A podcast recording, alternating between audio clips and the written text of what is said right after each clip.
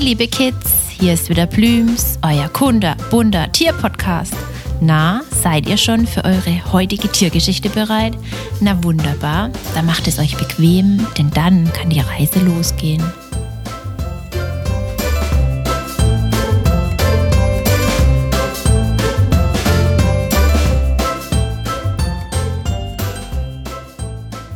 Heute erzählt euch Plüms etwas von einem weiteren Familienmitglied der Marder, dem Hermelin. Man nennt das Hermelin auch gerne großes Wiesel, aber nicht zu verwechseln mit dem Mauswiesel, von dem euch Plüms schon in einer anderen Folge erzählt hat.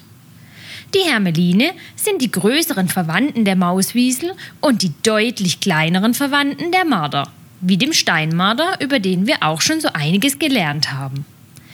Vom Körperbau sehen sie sich aber sehr ähnlich.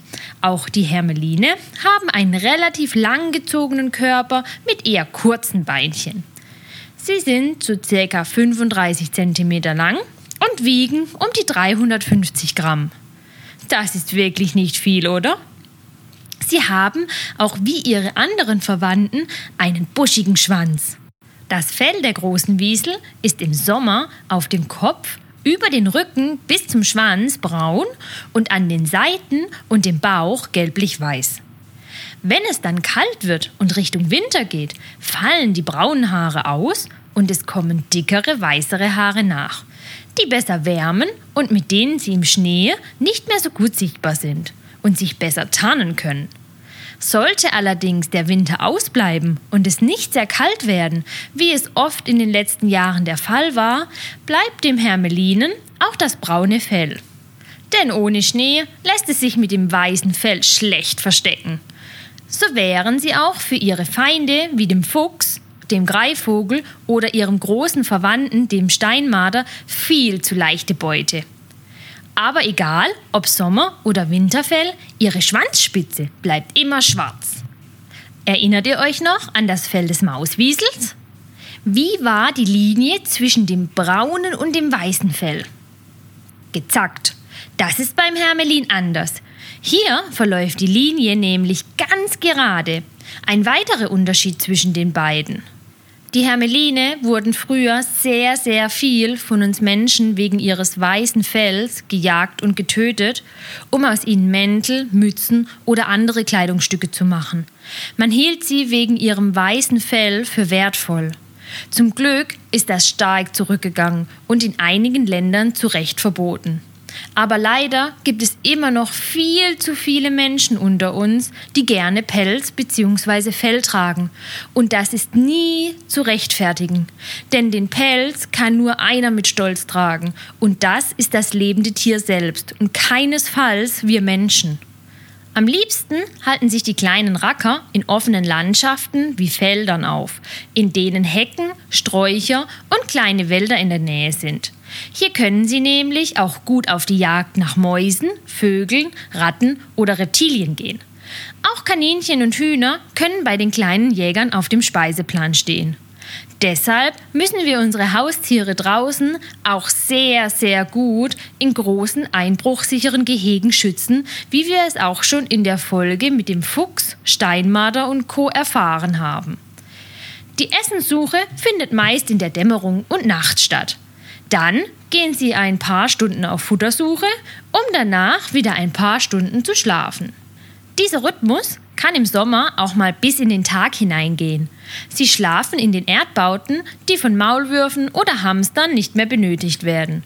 Zudem benutzen sie auch die Erdgänge von Mäusen und Kaninchen.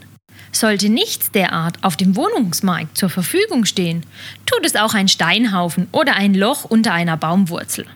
Sie sind auch immer alleine unterwegs. Ihre Reviere markieren sie an den Grenzen mit Duftstoffen. So weiß das andere Hermelin, dass dieser Bau schon belegt ist. In den Bauen werden auch die Nester für den Nachwuchs mit Laub und Gras ausgepolstert. Hier bringt die Mama einmal im Jahr fünf bis sechs Babys zur Welt. In guten Jahren können es auch mal bis zu zwölf kleine Wiesel werden. Ist das nicht eine ganze Menge? Die kleinen Hermeline kommen mit weißem Fell zur Welt und wiegen nur circa drei Gramm. Stellt euch das mal vor, wie winzig sie sind. Die meisten Küchenwagen können kaum so wenig abwiegen. Schaut doch mal mit euren Eltern oder Großeltern, ob eure das kann. Mit etwa drei Monaten haben sie dann auch die gleiche Fellfarbe wie die Erwachsenen. Hat zu euch schon einmal jemand gesagt, dass ihr flink wie ein Wiesel seid? Oder habt ihr den Satz schon mal gehört? Der kommt von den Hermelinen, denn sie sind wirklich richtig, richtig flink und können in einem Zickzacklauf über die Felder rennen. Kaum hat man da eines entdeckt, ist es auch schon wieder weg. Wenn ihr die Augen offen haltet und mal einen der kleinen Racker zu Gesicht bekommt, dann schaut ganz genau hin und ihr könnt vielleicht bestimmen, ob es sich um einen der sehr ähnlichen Wiesel handelt das Mauswiesel oder das große Wiesel oder ob es gar ein Steinmarder ist. Nicht alles ist immer gleich eindeutig erkennbar. Manchmal muss man etwas genauer hinschauen, um den Unterschied zu entdecken.